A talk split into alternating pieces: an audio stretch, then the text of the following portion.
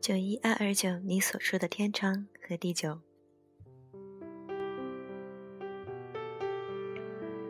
嗯，又是好久不见了。那今天猫猫就不给你们讲故事了，今天来听一首诗吧。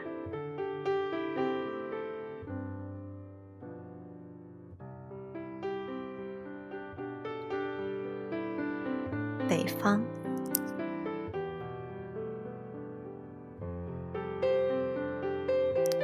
作者陈东东。北方的孤独，把黄昏守望。一座白而寂寞的旅馆，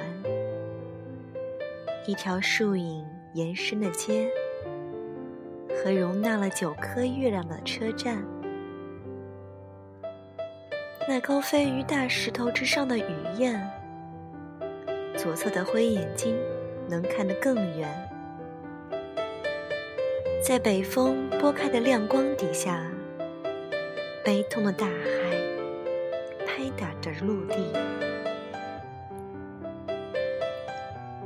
跟鸟儿滑翔的方向相反，有一次慢车经过了我们，车厢里昏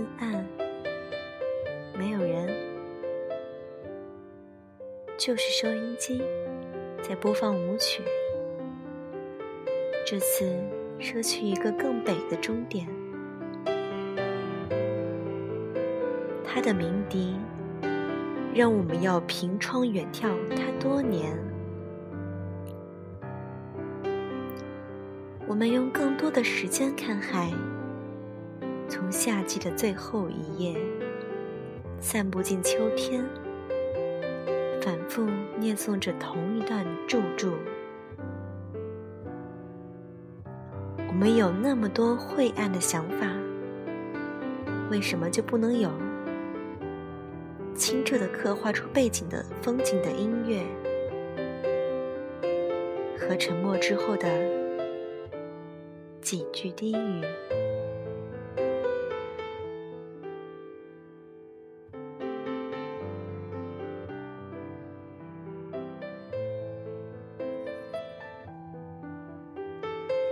北方一旦空旷，便会觉得有些苍凉。这是诗人笔下黄昏的孤独。旅馆、车站，只有一排树影的街道，经过的列车放着旧式收音机，不见人，只有乐声飘出来，仿佛心也跟着空了一块儿。站在这样一座北方小城的街头，恍惚间有种置身事外的感觉。我有一扇窗子，看海面鸟儿滑翔，看列车经过，一趟又一趟。他们从哪儿来？他们住哪儿？比北方更远的地方，始终存在于我们凭窗的想象。诗人陈东东还写过一首《南方》，这不是北国的雨中黎明。不曾被粗犷的牧马人歌唱，他的琴奏出爱情音乐，在大海和稻米间完成仪式。他笔下的自然景观总是浸透着人文社会内涵。南方唤起的是真理，北方则是恒定生活中的思考。北方的孤独实际上是我们思想的表达。面对这个世界，我们感知着旅馆的寂寞，海水的悲痛，内心是那样丰富，却只能表现出如隔岸观火般的慈悲。诗人总是善于以生活旁观者和近于零度情感的态度进行观察和叙述，但又在思索中达到内心与外在的结合。我们有多晦暗的想法？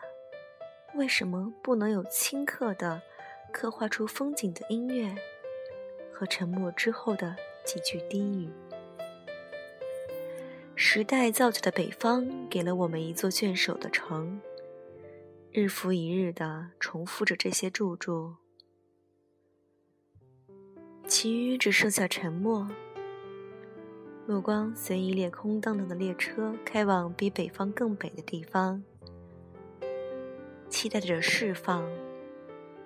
或许，总有一天，那个属于我们的远方，不再设防。